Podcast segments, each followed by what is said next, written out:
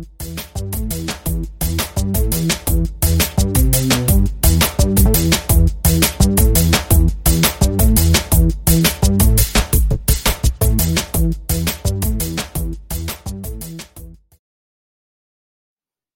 ーテックポッドキャストの放送を始めます。こんにちは。テーテックポッドキャストです。このポッドキャストは、Google の無料の人工合成音声でお送りしています。最近、なかなか放送できず、多少音質も悪いですが、ご容赦願います。このポッドキャストは、非エンジニアの私が気になるテックな話題を適当に話すだけの内容です。今回は Linux Mint 20をインストールしたチープなノートパソコンについて話したいと思います。非エンジニアの私が GUI アプリを作ってみた話になります。私はチープなノートパソコン ASUS ebook X205TA に Linux Mint 20を入れています。軽量と言われている X、F、C、E エディションの64ビット版になります。このエディションを入れてから安定してウェブサイト閲覧や YouTube などに使えています。もちろん、Linux Mint 20にもプリインストールされたアプリがあり、利用できます。また、ソフトウェアの管理というアプリからソフトを探してインストールも可能です。しかし、簡単にやりたいことができるアプリを見つけられない場合もあるわけです。アプリがなくても Chrome などのブラウザーからウェブサービスを利用すれば済む場合もあります。しかし、自分の使いやすさを考えて Linux Mint 20で GUI アプリを作る方法を調べ始めました。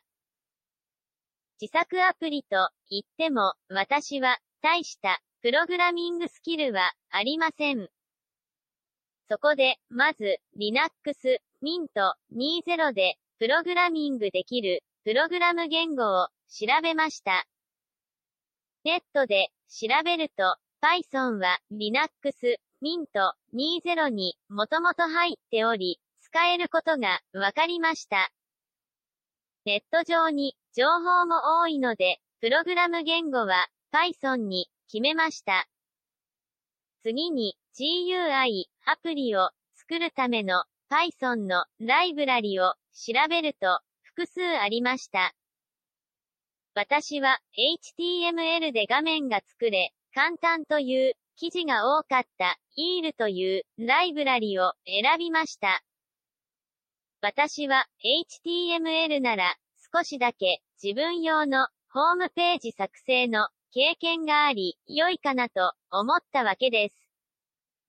EAL のサンプルプログラムを掲載するネット記事もそこそこあり、コピペもできると思いました。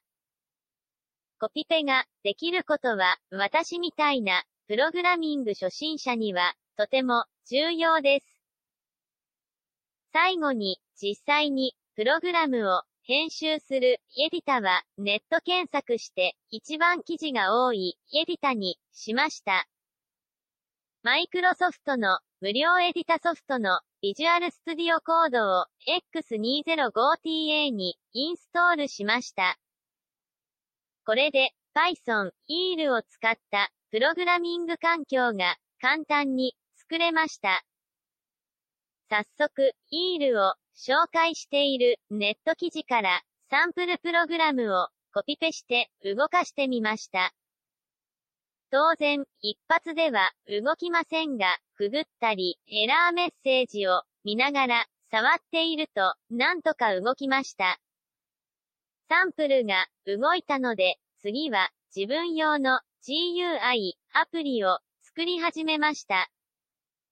作ろうとしたのは CPU やメモリやバッテリーやディスクのシステム使用状況を画面表示するプログラムです。プリインストールアプリでも、画面で、システム使用状況を見れますが、情報不足だと感じていました。また、CUI なら、ターミナルでシステム使用状況を見れますが、複数の OS コマンドを覚えるのが面倒でした。そこで Python のプログラムから OS コマンドを入力し、結果を EIL で HTML 画面に表示するように作ってみました。